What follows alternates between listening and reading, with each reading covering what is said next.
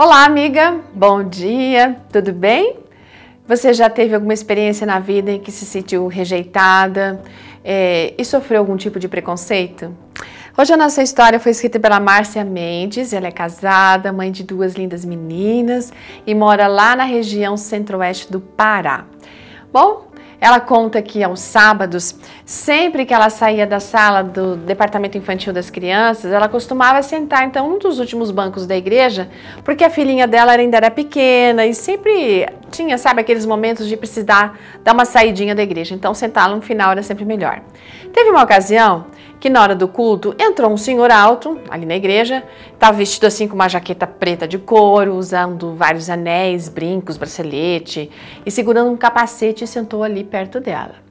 A Márcia pensou que alguém de repente teria convidado ele para estar ali, mas só que ninguém apareceu para falar com ele. Aí então ela pegou, ofereceu a Bíblia para que ele acompanhasse a leitura. Ele aceitou, prestou muita atenção no sermão e começou a fazer algumas perguntas a respeito do assunto. Aí a Márcia foi respondendo. Mas ele tinha muitas dúvidas e ele, como ela respondeu, ele ficou motivado para fazer mais perguntas.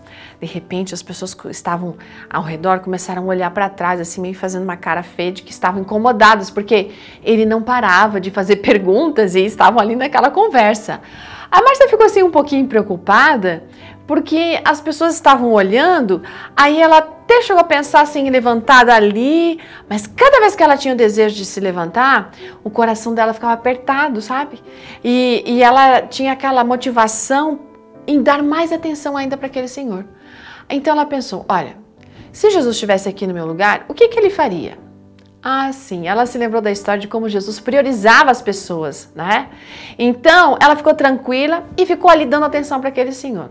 Falou de Jesus, do plano da salvação, da morte dele na cruz, sobre a volta de Jesus. E quando o culto terminou, ele agradeceu tanto para ela, sabe? Que ele chegou a dizer o seguinte: Olha, pela primeira vez, né, eu me senti aceito em uma igreja. Ele mencionou que ele tinha ido à, à igreja sem ter sido convidado por ninguém. Ele apenas havia passado ali na frente e sentiu o desejo de entrar. E daquele dia em diante, gente, ele passou a frequentar todos os cultos. A esposa dele e o filhinho também começaram a vir às reuniões. Sabe que a palavra de Deus liberta e transforma. Isso foi isso que aconteceu na vida daquele homem e foi visto de uma forma muito visível, aquela transformação interna quanto externa. Nós podemos realizar muitas coisas, mas no fim, o que conta mesmo é se nós seguimos o modelo de Jesus em fazer o quê? Em amar as pessoas e influenciá-las para a salvação. E isso sem preconceito, sem discriminação ou outro tipo de barreira. Que a gente tenha os olhos do Pai para ver os outros, né? Que jamais esqueçamos que o Senhor, como diz ali em 1 Samuel 16, 7, não vê como o homem vê. O homem vê a aparência, mas o Senhor vê o coração.